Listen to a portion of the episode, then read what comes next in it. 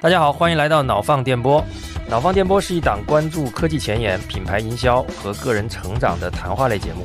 每期带给您一个有趣有据的话题，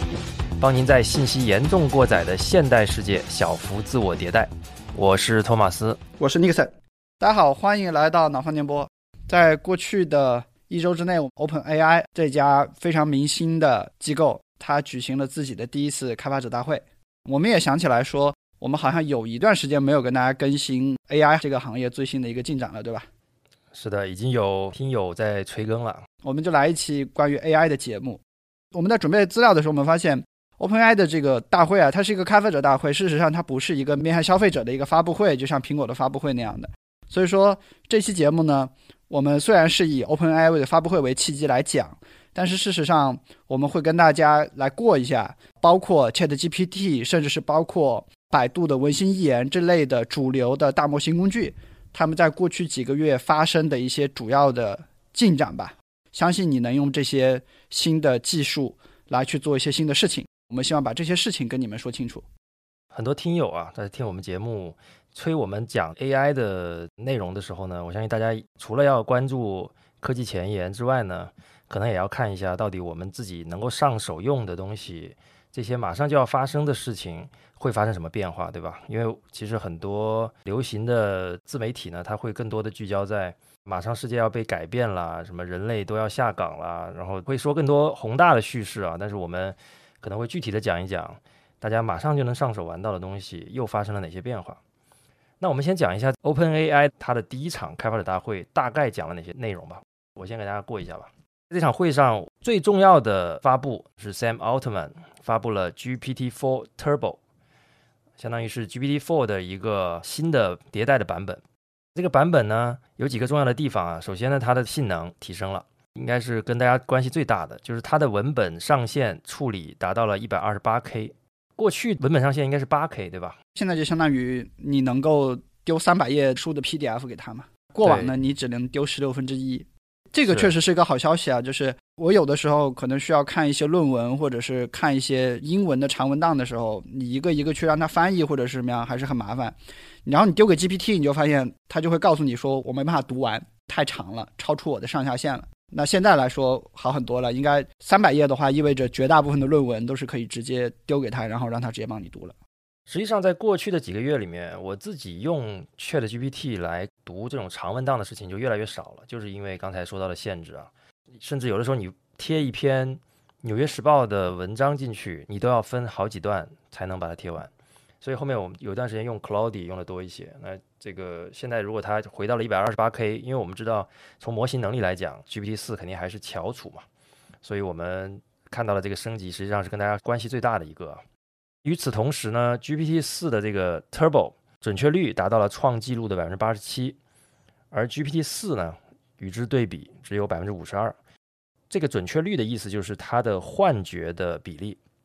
也就是说 GPT 四 Turbo 吐给你的消息的准确率，你更可以采信一些。相比之下，我们其实玩一些其他的模型，或者是玩 GPT 四的时候，我们会遇到很多准确率的问题。它告诉你的东西，你要再 double check 才敢用。当然，我们看到百分之八十七其实不是百分之百啊，所以其实大家在使用 Chat GPT 来工作或者是搜集资料的时候，可能还是要再留个心眼，再 check 一下。然后它非常大的一个变化是推出了 GPTs，有点类似我们之前跟大家讲过的 AI Agent 这种功能。等一下会在讲到这个 AI Agent 的这个环节，跟大家分享一下我们用它都做了哪些事情。然后现在其实已经有各种各样的每个人自己做的 GPTs。在网上就这几天的时间啊，非常多各种各样的内容，呃，也是很有意思的。被认为是 OpenAI 推出插件功能以后，现在最受期待的一个新的功能。只要你买了 ChatGPT 的 Plus 版本，就可以马上玩到的。GPTs 它就是相当于说，比如说以往有人他通过这种很精妙的提示词，它能够让这个 GPT 完成某些，比如说生成特定的文章，它生成的很好。或者说分析特定的内容，他很像这个专业人士。但是现在那个人，他可以把自己的这套提示词，或者是这套专业的代码吧，他可以把它分享出来。未来你可以去 GPTs 商店，有点类似于应用商店或者小程序商店的这么个概念里面，你就可以用到这个东西。相当于说，你就不用自己再去记那些很专业的提示词和去学习那些东西了。你在市场上能够找到大量的非常专业的人，直接用他的机器人来给你提供服务。GPTs 大概是一个这样的一个东西。其实你想一想就会发现，它从产品形态上它很像应用商店，它从经济上来说它也很像是 OpenAI，它开始分发这个 Chatbot，开始分发不同专业帮你解决不同问题的这种聊天机器人。科技媒体是还是很激动的这件事情。对，等一下我们会跟大家详细介绍。刚才我们也提到说，这一期节目其实我们不希望只讲开发者这一天发布哪些东西，我们还是希望把最近所有的能够找到的一些不错的东西都跟大家讲一下啊。回顾从三月到十一月，这中间会有一个重要的一个节点，这个节点过后，不管是 GPT 还是包括百度的文心一言，这个模型它的能力都有巨大的增强，它叫做插件，英文叫做 plugin。这个功能呢，目前不管是百度的用户还是 GPT 的用户，你都能去使用到的这么一个状态。Chat GPT 插件商店里面呢，应该是有两三百个插件。百度的文心一言他自己也做了六到七个。所谓插件的意思就是说，你能够调用一些第三方的程序，帮你完成了一些不是纯粹的一个聊天机器人能够完成的事儿。比如说，在 Chat GPT 的 Plugin 商店里面，其实就能看到它有一个视频生成的插件，它是由字节跳动这个剪映做的。我就跟他说了一句话：“你根据今天北京的天气给我生成一段视频。”这个就是它生成的视频，我就简单播一下。Today. Beijing experiences a mix of clouds and sunshine. The morning starts with a cool breeze, with temperatures around 8 degrees Celsius.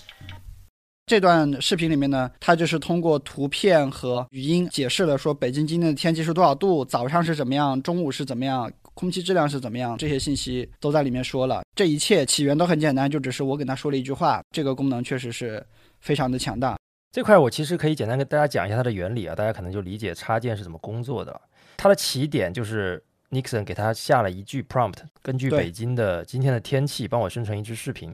然后 Chat GPT 在里面主要做的事情是根据这句话，首先去读取今天北京的天气，它通过它的联网功能去调用北京今天到底是什么天气，然后根据这些天气信息呢，它把它生成了一段视频的旁白脚本。今天什么天气，大概是什么样子，对不对？接着呢，他就把这个脚本输出到剪映，然后后续由文字生成视频的这个工作呢，实际上是由剪映来完成的。所以这一系列的工作，原本你需要好几步的操作，跨了好几个不同的软件，甚至需要联网的能力。但是现在呢，通过插件这样的一个功能，你可以一站式的在 Chat GPT 来完成这个视频的制作全过程。所以呢，它其实就是一个典型的插件的应用。它是干什么的，以及它是怎么工作的？那这就是调用了 ChatGPT 对于自然语言指令的识别，它生成脚本的这个能力，然后再结合剪映的它自己的一套人工智能，通过你的脚本来搭配视频、跟图片、跟文字旁白的这种能力，最后出来了这么一个综合的一个插件的应用。第二个案例是，因为我最近在控制体重啊。我今天就跟他说，说我接下来十天我都要吃素食，但是我希望每天都吃豆腐，希望每天吃到的豆腐的滋味是不一样的。我需要你做两件事情，第一件事情呢是能给我一个豆腐的食谱，能把这个食谱列成一个表，告诉我每天要吃什么，列成一个表格。第二件事情呢是，我希望把这个食谱里面要买的所有的东西添加在一个网站的购物车里，我就直接去下单就好了。这里呢就调用了两个插件，第一个插件就是生成表格的一个插件。第二个插件呢，它接入了一家美国的公司，叫做 Instacart，有点类似于中国的美团，它就是中国的美团的这么一家公司。GPT 收到这个指令之后，它就先用第一个插件帮我把这个表格生成出来，然后接着呢，它就联系那个美团的那家网站，把所有的食谱里面所有的东西全都给我添加到购物车进去，我就点开那个网页，我只用一键去付款就完事儿了。这个其实就是上一次 OpenAI 的发布会里面，他的那个副总裁演示的一个典型的场景，就是我要吃什么，给我添加到购物车的这个链接里面去。它也是插件能力的一个展现吧。所以现在大家能理解插件它的核心呢，就是借用一些外部的 APP。原本你可能是需要 GPT 给你输出信息之后，你还需要做一些操作。那现在 GPT 给你一些信息之后，这些操作你就不用再找别人了，你可以自己做了。像文心一言的话，他自己就做了几个插件，我觉得还蛮有特色的。比如说。它也有这种一键生成视频的这种插件，但是呢，文心一言可能能力稍微弱一点。我让文心一言根据今天的天气给我生成一段视频，它就没有直接给我视频，它先给了我个脚本，告诉我说你给我的东西太短了，我没办法直接生成视频。然后文心一言还有一些功能，比如说它直接帮你生成树状图，直接生成思维导图，或者是说你要查询某一家公司，类似于叫做天眼查那样的应用，它就直接帮这家公司的主要的 CEO 是谁，控股人是谁，它就把这种商业信息就直接查给你了。这样的一些插件，不管你是原来用 GPT 的用户，还是比如说类似百度文心一言的用户，其实现在你都可以用上去。它能帮你解决一些聊天之外的问题，比如说帮你处理一个文档，帮你生成一段视频，帮你生成一个图画，对吧？比较简单的一些东西都可以帮你直接做掉。是的，插件从五月份上线到现在，应该是有接近半年的时间啊。包括它刚刚上线的时候，我们的节目里面，其实我们对它的这个期待，包括当时整个 AI 圈子对插件的期待值是很高的。我们大家甚至把它称为是 Chat GPT 的 App Store，对比成苹果推出 App Store，其实代表了对这个插件非常高的期望值。但是坦白讲呢，六个月过去了，大家其实总体来讲对插件的这个体验是不及预期的。比如说到现在，Chat GPT 的插件商店里仍然只有两百到三百个插件的数量。它是远远低于预期的，因为等一下会讲到 GPTs 嘛，GPTs 应该现在各种第三方的普通人和开发者开发出来的 GPTs 的这种 agent 的数量，我相信在量级上已经远远超过半年时间插件的这个量级了。二十四个小时之内出现了超过两千个。那说回插件，我自己的体验其实也是稍微低于预期的，就是很多看上去很美的应用，比如说刚才。Nixon 提到把它加到购物车啊等等，包括刚才 Nixon 生成的那一支天气的视频。实际上，如果你体验一下，当然是没问题。但如果你想把这个视频作为一个工具流，或者是你要生产出来的内容的时候，它往往就不够用了。啊，这就是可能插件面临的问题，就是它玩一玩是可以的，但是你让它作为你的生产力工具，恐怕还稍微欠一点火候。但确实，对比以往，可能大部分人都还在用这种聊天的一些形式的一些东西啊，但确实是已经进了一大步了。我们接着往后说新的一些进步啊。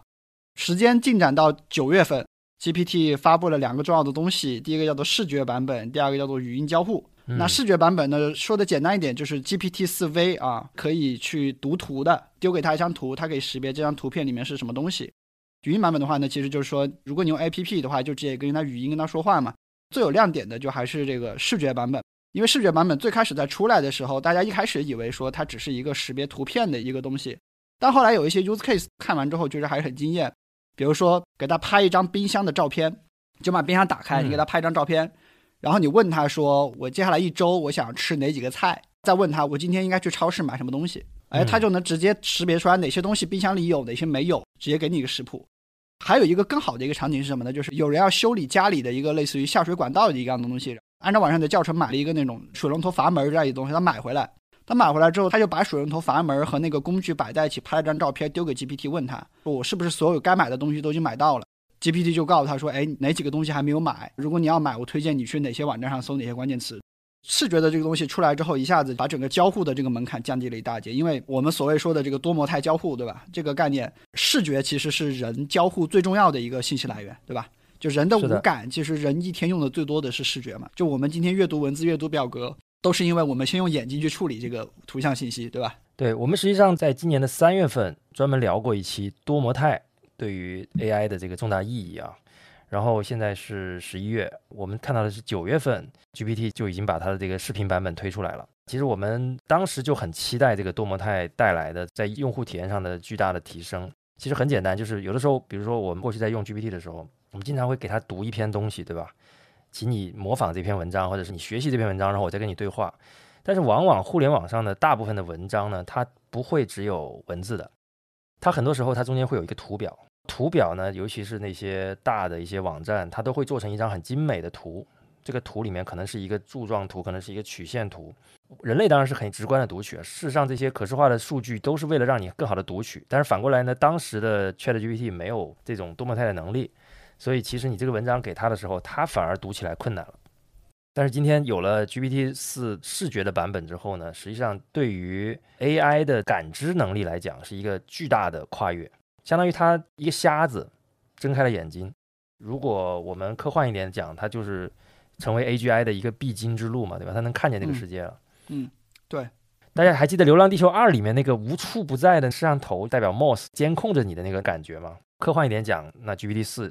某种程度上就已经具备了这种能力。我们具体讲一下几个基础的东西啊。第一就是它能够看懂图，对吧？嗯，然后呢，它能够做光学字符的识别，它能做基本的 OCR，但其实这个相对是简单的。然后它可以解决数学问题，它可以看懂数学里面的这些函数的符号、方程，对整个这个计算的过程。然后呢，它能识别图像中的物体，甚至是物体的坐标，这个就很厉害了。嗯，因为现在看起来呢，我们是给它发一张图片，对吧？嗯它去识别这个图片里有什么东西，然后它的位置在哪里。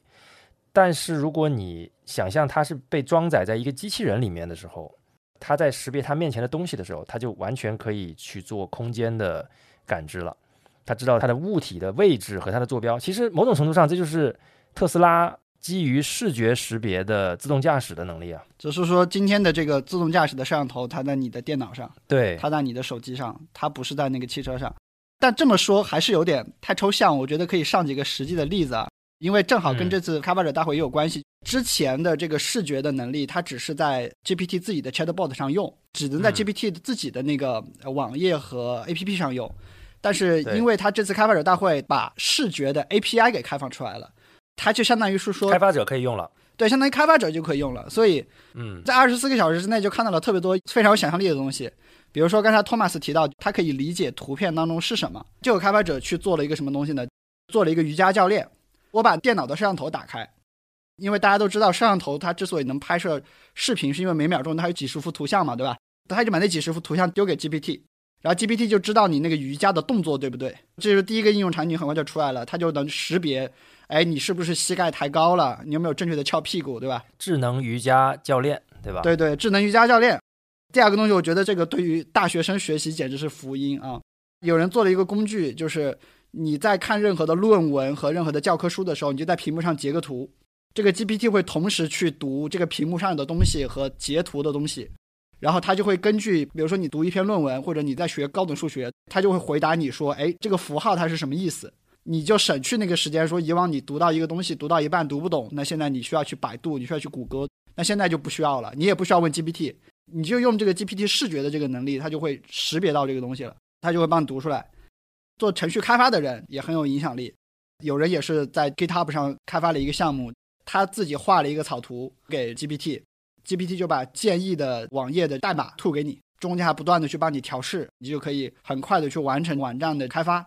这里面最大的变化就是它能读懂你的草图了。因为过去呢，其实你只能用文字描述我需要一个什么样的网站，也能做到不断调试，做出一个网站来。因为 GPT 四其实代码能力很强，但是今天开放了这个之后呢，我不用讲了，我就画出来就好了，嗯，而且画的是一个非常简陋的草图，它也能识别。但是传播的最广的还是接下来要讲的这个 case，有人用 GPT 的视觉版本，他做了一个 AI 的体育解说员，丢给他了一段视频，是梅西大概是连过五人还是连过八人的一段经典的视频吧。他就自动的识别出来梅西从中场带球，从边线穿到正中间，他是怎么样去跨过了一二三四五个竞争对手，然后最后把球踢进了球门的。这个视频我也刷到了，流传非常广。啊、一个听起来就很机器人的一个声音，在尽可能激情的解说啊，还是非常厉害的。因为在我看来，这是个视频啊，它其实需要一帧一帧的处理，在针对对的时间点输出旁白的文件，然后这个旁白文件再通过 AI 语音生成的能力去把它变成一个解说。嗯，我的理解啊，它现在应该是做不到实时的，否则这也太吓人了。它的这个运算量是很大的，其实，所以它应该是针对一段视频回放的，可能需要一段时间运算的，但是能输出这样的一个结果。对，如果未来随着 GPT 的性能越来越强，随着我们的端侧的算力越来越强，我觉得甚至有可能它就变成一个实时的解说了。嗯，Glorious, absolutely glorious. The stadium explodes in joy. This is football magic at its finest. Only Messi, only Messi. 我觉得它的缺憾还是声音太机械了，但是我们其实最近大家在抖音上应该能刷到各种各样的声线嘛。我觉得它其实完全可以接入一个，比如说孙悟空的口音，或者是我们经常听到的那个《甄嬛传》里面的一些口音来做这种解说。所以未来我们会听到各种各样更夸张的，因为我觉得语音的迭代是非常快的，嗯，会非常的有意思。这个案例其实已经把我们要说的就 GPT 最近的这个版本的一个重大的迭代也涉及到了，就是语音的这个能力，它的整个语音合成的这个能力也已经非常强了。ChatGPT 的这个 APP 版本啊，它在过去几个月里面有一次迭代之后，它就支持了语音的对话。我觉得大家应该已经在各种抖音啊、短视频平台刷到了很多有意思的，大家录下来的 ChatGPT 的一个浑厚的男生在跟你说各种各样有意思的对话的内容啊。我觉得相对是简单的，我觉得大家也能理解，这块我们就不展开了。对，但他那个略带新加坡或者是香港口音的普通话还是挺有意思的。对对对对对，就是听着还挺高级的，某种程度上你会觉得挺高级的。对，那这里还有一个比较高级的东西是来自深圳的一家公司啊，叫做 Hagen，它就是很完美的实现了把一个人的语音克隆到另外一个语言里面去，音色保留。我简单放一段，你应该马上就能回忆起来这段视频。Johan also turned around and headed towards the large road in the north. Proceed north. Walk for approximately 20 miles. It is quite 大家听到他们说出一口流利的英文啊，这个确实是非常有意思的功能啊。我也看到一些大家觉得很可怕的地方，因为它可以很短的时间里就复制一个人的声音，它就使得这种互联网欺诈变得更加容易了。所以大家接下来的一段时间里面，开始接到一些自己亲人的电话，然后让你转钱的时候，甭管多亲啊，我建议还是留个心眼，多确认一下再打钱，因为搞不好这种新型的诈骗快要出现了，因为这个在技术上已经是没有什么障碍了。好，接下来就是要聊 GPTs 了啊。GPTs 这个东西是什么？我觉得还是让大家有一个直观的理解啊。它有的一些功能，我们可以简单的看一下。比如说有一个 GPTs 叫做视频查找器，你输入一段话，它就去抖音啊、TikTok，然后 YouTube、哔哩哔哩这些网站上找，就符合你这个要求的视频都有哪些，把这个视频的链接吐给你，起到一个搜索引擎的功能。如果你是做金融交易，它就有这种 GPTs，我把各国央行的实时汇率、不同的公司的实时的市盈率。我就实时的给它播报给你。如果你是想要去娱乐的话呢，比如说我们看到一个应用，它就是说今天海边的这个天气，你可能住在深圳，那今天深圳附近的海边哪个地方是适合冲浪的天气，哪个地方不适合冲浪的，就每天就把这个最新的这个天气情况给你。所以你可以想象一下，你进入到一个网页，然后这个网页里面有各种各样的所谓的 GPTs，然后它都是帮你完成一个特定的工作和任务的这么一个东西。我觉得 GPTs 呢最有魅力的地方，可能还不是去用一个 GPTs，它最厉害的地方反而是你自己可以创造一个。昨天开始开放的嘛，然后今天我们就都试了一下啊，我就尝试了一下创建一个 GPTs 的 agent 到底有多难，我发现非常简单，在界面上直接有一个创建的这个按钮，按完之后呢，它有两个选择，第一个叫 create，第二个叫 config。那 create 呢，它直接就会问你。你想要我们做什么，你就可以直接用语言的方式啊。我们之前在聊插件的时候，其实 Chat GPT 就承诺说它可以用语言的方式来创作创建插件，但是我感觉插件的功能并没有完全开放给每一个普通人去创建，它应该是只给开发者对开放了插件的这个功能。对，做插件现在还是得写代码的，对啊、但是做 GPTs 你会不会写代码都可以。对 GPTs 呢，它就变成了所有的 Plus 用户你都可以自己创建。我接着讲啊，在 Create 里面，它就有一段英文说：“I will help you build a new GPT. You can say something like, make a creative who helps generate visuals for new products, or make a software engineer who help format my code. What would you like to make？” 他就告诉你说，我可以帮助你建立一个新的 GPT 助手。那你可以直接告诉我 ，What would you like to make？就是我做了一个评测小编。我要做一个帮我挑手机的 GPT，然后他就会继续问我一些问题啊，比如说我现在实际测一下，我要做一个手机评测的 GPT，在我提出问题之后呢，它实际上就会显示它正在 updating，接下来会问我下一个问题。稍等一下，我们稍微再做个几步，让大家知道这怎么回事儿。然后当我说了我要做一个手机评测的 GPT 之后，他就回我说：“哦，那我们就可以建一个帮你去选择智能手机的评测的这么一个 GPT。”甚至就只是根据我这样简单的一句话，他就给出了他能够做什么，他能够告诉你 detail insights，在不同的这个 smartphone 里面 focusing 关注规格、性能和设计，同时呢还要看它的这个性价比啊等等。然后呢，他就会问你啊，那我们现在给这个 GPT 起个名字吧。那 How about Phone Insight 啊？他帮他直接起了一个名字啊，就是很像一个评测编辑的感觉。如果你喜欢这个名字，他就问 Do you like it? Like this name or have another in mind？他其实就是通过这种对话的形式，一步一步的引导你去产生一个 prompt，然后这个 prompt 会被存在你这个 bot 里面，你这个 GPTs 里面。下一次你直接调用就好了。那我不跟大家一步一步走下去了，我们可以看一下这个 config。因为我第一次见这个 GPTs 的时候，我以为就直接要在 config 里面做啊，它实际上 config 里面就会有几个大的框架。第一个就是名字，你这个 GPT 叫什么；第二个是 description，它是干什么的；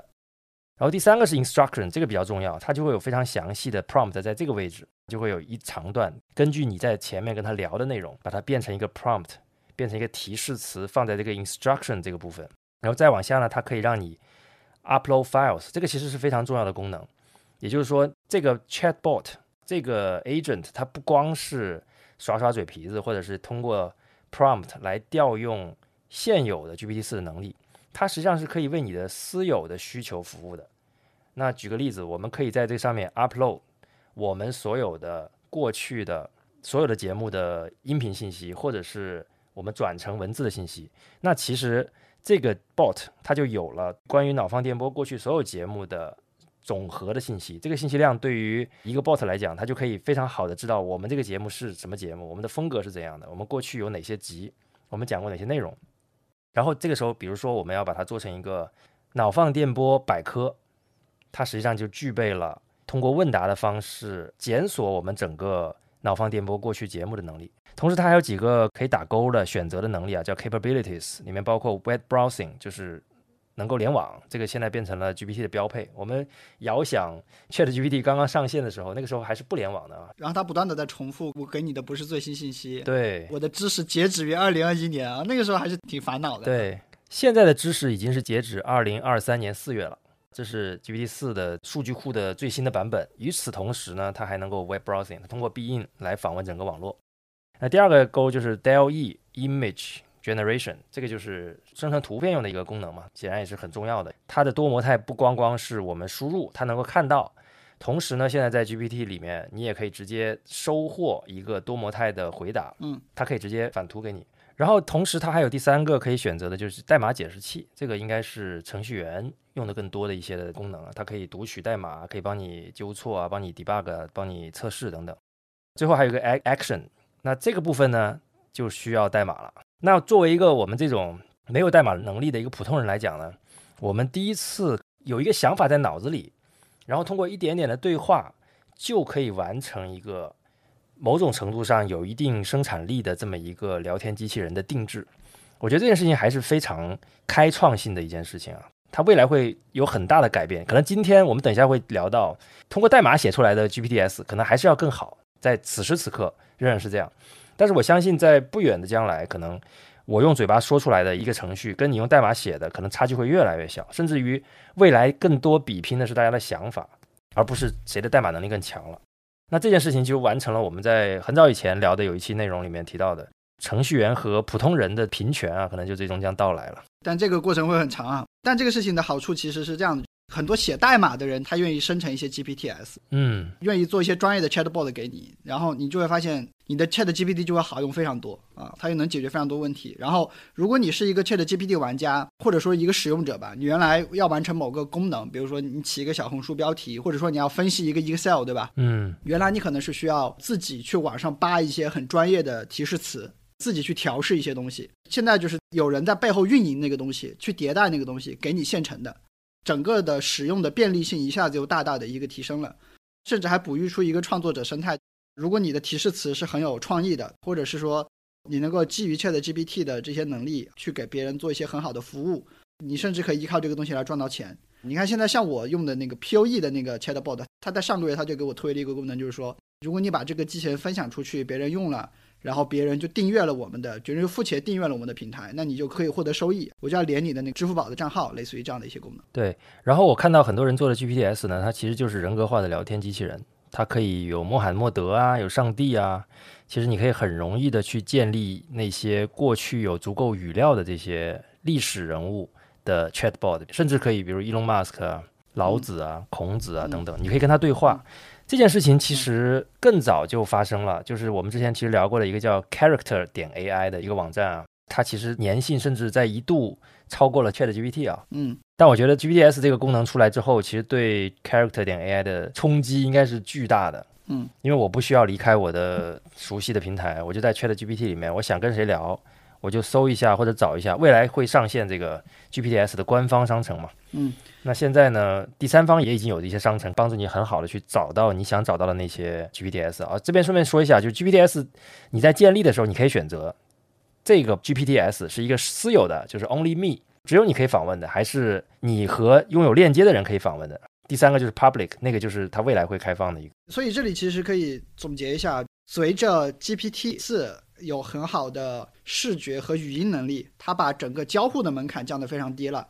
再加上说有各种各样的开发者和爱好者进来，过去二十四小时是两千个，我不知道你听到这期节目的时候，它可能会不会破万个啊？嗯，是一个成千到上万量级的那个应用商店的这么一个东西。如果你是一个正常的白领，你的工作是以获取信息、分析信息、创造内容，那在这三件事情上，这些工作其实今天绝对是一个效率的里程碑吧。是的，任何一个人今天看一看，如果你今天的工作是以 PPT、PowerPoint 和 Excel，你是以这三个东西作为基础的，那基本上今天是一个里程碑。我觉得发布会上还讲了一个东西，就是它能不能帮我完成一些软件的操作。这次发布会上也涉及到这个东西，它跟一家美国的一家软件平台叫做 Zapier 合作，它就是类似于说能够让这个平台它去读你的日历。帮助你完成一些操作，比如说发邮件和发短信给对应的人，或者是说你读一个文档记录，然后自动的把这个文档记录里面一些结构化的东西给它表格梳理出来，他就试图去做这样的事儿。在发布会上也讲了这个故事，我觉得这个是更进一步的。这个 GPT 不只是在帮你获取、分析信息和创造内容了，它已经开始帮你完成一些工作里的操作了。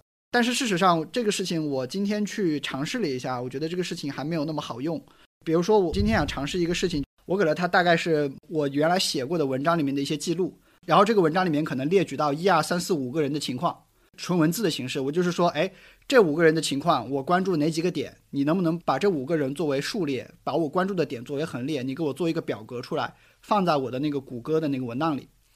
结果这个 Zapier 呢，我就发现做的时候很麻烦，它要不断的需要你的授权。我能不能在你的文件夹里面生成一个文档？我能不能在你的文档里面写入这些信息？而且写入的那个过程会很慢。所以就是说，我觉得 OpenAI 今天讲了一个很好的故事。接下来呢，ChatGPT 应该是能够借助它的这种 plug-in 和这种 GPTs 的能力，它能够帮助你完成一些自动化的一些工作流程。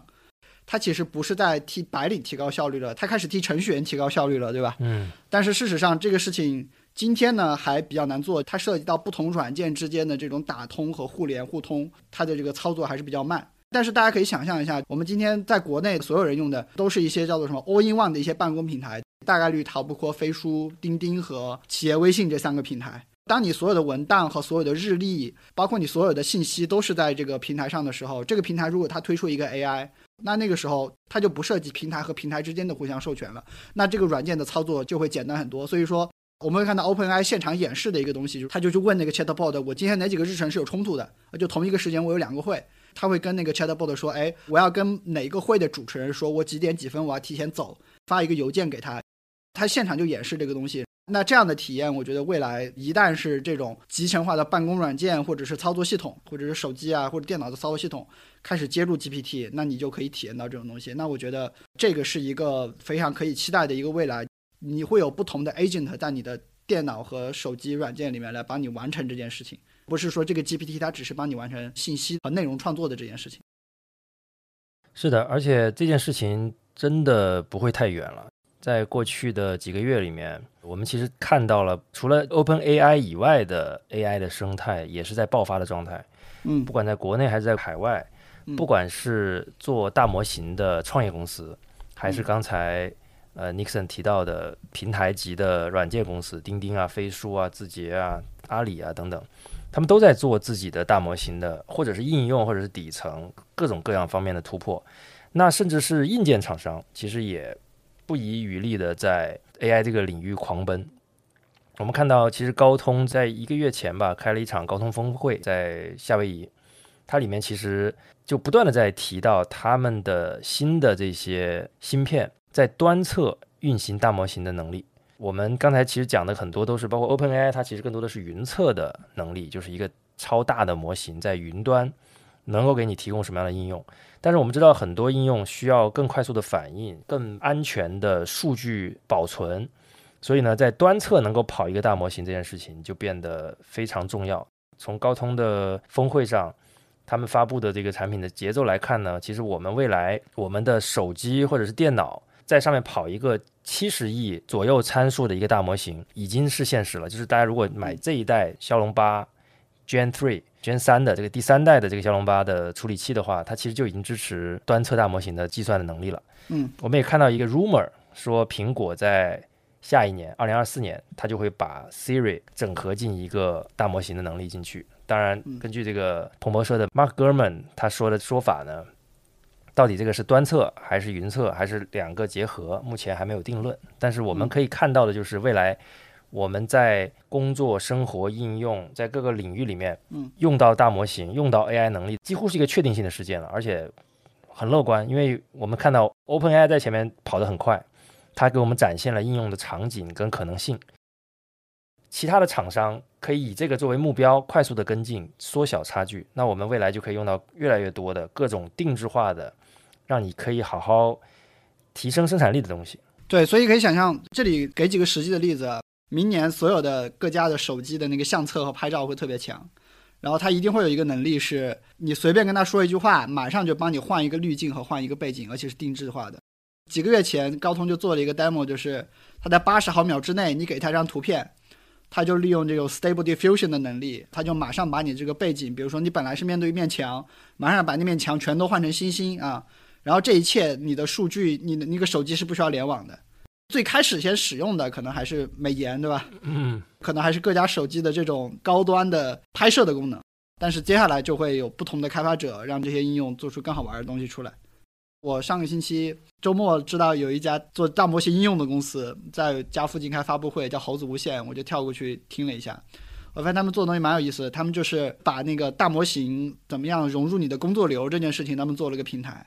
然后他们就在那里面做什么事情呢？比如说你是一家广告营销公司，对吧？嗯，你要生成一百张图片，但是你那一百张图片你又要求又比较高，比如说你每一个图片的那个 logo 我要放在同一个位置，比较准确。他就通过那个纹身图的模型，再加上一些简单的类似于拖积木一样的代码，你在那个软件里就可以把那个东西做出来。然后他们还有一个例子也让我印象很深刻，就是他们跟一家医药公司合作，让那家医药公司去非常方便的去分析自己的疫苗的数据。所以你就想象，就是说，以往可能这些疫苗的数据是需要一些专业的医疗的研发的人员，或者是一些程序员，对吧？他写一些这种代码去分析、去整理。现在就是你有大模型去读了那个原始的实验记录，他就知道怎么样给你输出一个表格，或者怎么样帮你整理这些数据，这个效率就很高了。他们就专门做这样的 agent，我觉得还是蛮有意思的。总结一下，就是说，那接下来其实大家可以期待的就是各种各样的 agent，它不只是帮你完成信息和内容的创作了，还能帮你完成一些更加具体的操作，或者是说原来需要开发成软件功能的一些操作，都会有一些平台来体现，来帮你去做这个事情。关于这次 Dev Day 来说，我觉得还有几个信息需要补充哈，那我觉得也是跟这个大的趋势比较相关的，比如说这次 Chat GPT 的整个 API 进行了大规模的降价。直接降到原来的三分之一或者一半，这个降价来说的话呢，就意味着原有的开发者调用这个 API，它的成本就更低了。所以说，这个其实也是大家除了直接用 Chat GPT 之外，在其他的一些地方，比如说像我就半年之前我就买了两个东西，一个是每天帮我读微信的文章啊，因为我微信文章太多了，我就直接丢给他，他帮我去 summary。第二个就是我听的所有的播客和看的所有视频，我都可以丢一个链接给他，他就会自动帮我去总结。然后我在中间找我需要的东西，这两个服务大概花了我总共一年四百块钱吧。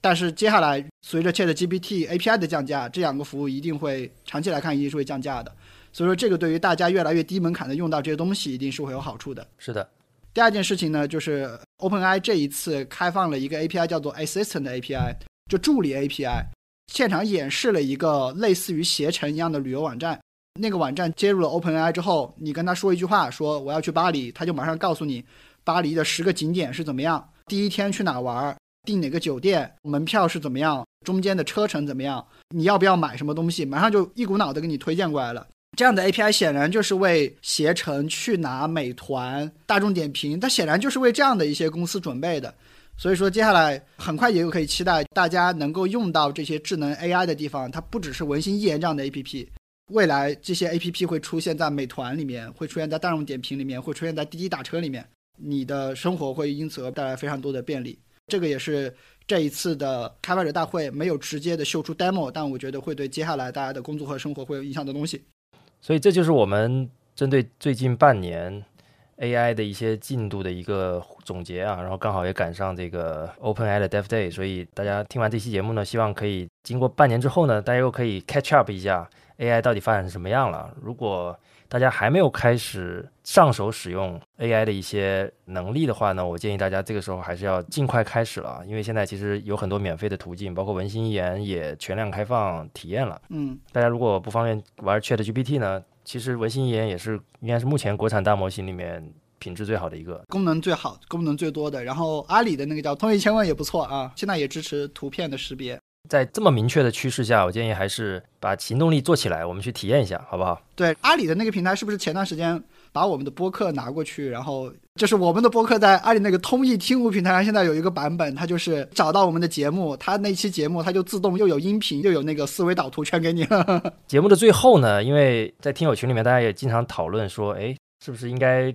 读一读这个听友评论啊？我们上一期节目呢。是聊这个长寿革命这个主题啊，就聊如何以更健康的状态活得更久的这样的一个话题。那期节目呢，我们收获了历史上最多的评论，然后也有很多非常精彩的内容啊。我觉得正好借这个机会，我们在这这里读一些听友的评论，我们也一起来感受一下大家在长寿这件事情上的一些想法吧。来自黑龙江的 Angel 安琪小精灵。你一生的故事，就是在不断的破除你小时候对于年龄和衰老的旧看法。这个确实也是我们这一期播客最想让大家听到的内容吧。我们其实是在破除大家对于衰老啊、对于死亡的一些恐惧啊。听完这期节目，你就会对未来你的老年生活可能会产生一些不一样的看法吧。嗯。然后一位来自新疆的 Filora，他是学医的专业人士啊。他说今年二十七岁，我本来的预期是能活九十岁，因为我自己学医，肿瘤学里面有一个观点叫做人只要活得足够久，百分之一百得癌症。但他听完之后，他觉得更有信心了，觉得能活更长的时间。啊，这个非常感谢啊，来自医学从业者的认可，我觉得这个特别有分量。对，而且他说他想继续做终身学习者，投身临床教学。和各种新鲜事物接触，那这个也非常的好，这也符合我们一贯的宗旨啊。嗯啊，终身学习者有一位听友叫棒糖 C 啊，来自陕西，我印象特别深刻。他说我今年四十九岁，是一位社科类大学老师，我希望五十五退休之后申请海外留学。他想去日本九州啊学日语，嗯，太酷了啊！让他觉得说八十岁之后我就可能结束学习生涯。学习一些园艺啊，搞搞什么皮革制作 啊，特别正能量啊，特别正能量。来自广东的林大俊，他说抱着助眠的目的点开，结果越听越兴奋。妈呀，人均寿命一百二十的日子，那可真是太酷了。我想我会成为初吻里苏菲玛索外婆那样的老太太。嗯啊，我们也希望你可以实现你这个目标。嗯，关于本期的内容，我们也希望大家。可以在评论区跟我们互动，你还想听到哪些跟 AI 相关的话题，或者是自己在最近有没有体验一些 AI 有意思的产品，也可以跟我们一起互动起来。另外呢，我们节目有很多听友是在苹果播客客户端收听我们的节目的。如果你听到这里还没有关闭，希望您可以在苹果客户端帮我们点赞、评论一下，帮我们打一个五星好评，因为苹果播客相对互动没有那么方便。所以我们也看不到太多的反馈，然后我们回头去看一下这一期节目有多少个 好评增加进来，谢谢大家的支持。好，谢谢。好的，那本期节目就到这里，再见，拜拜。感谢收听脑放电波，欢迎在苹果播客、小宇宙、喜马拉雅等播客客户端搜索“脑放电波”，找到并关注我们。如果你觉得这期内容对你有所帮助，欢迎你在评论区留下反馈，这对我们非常重要。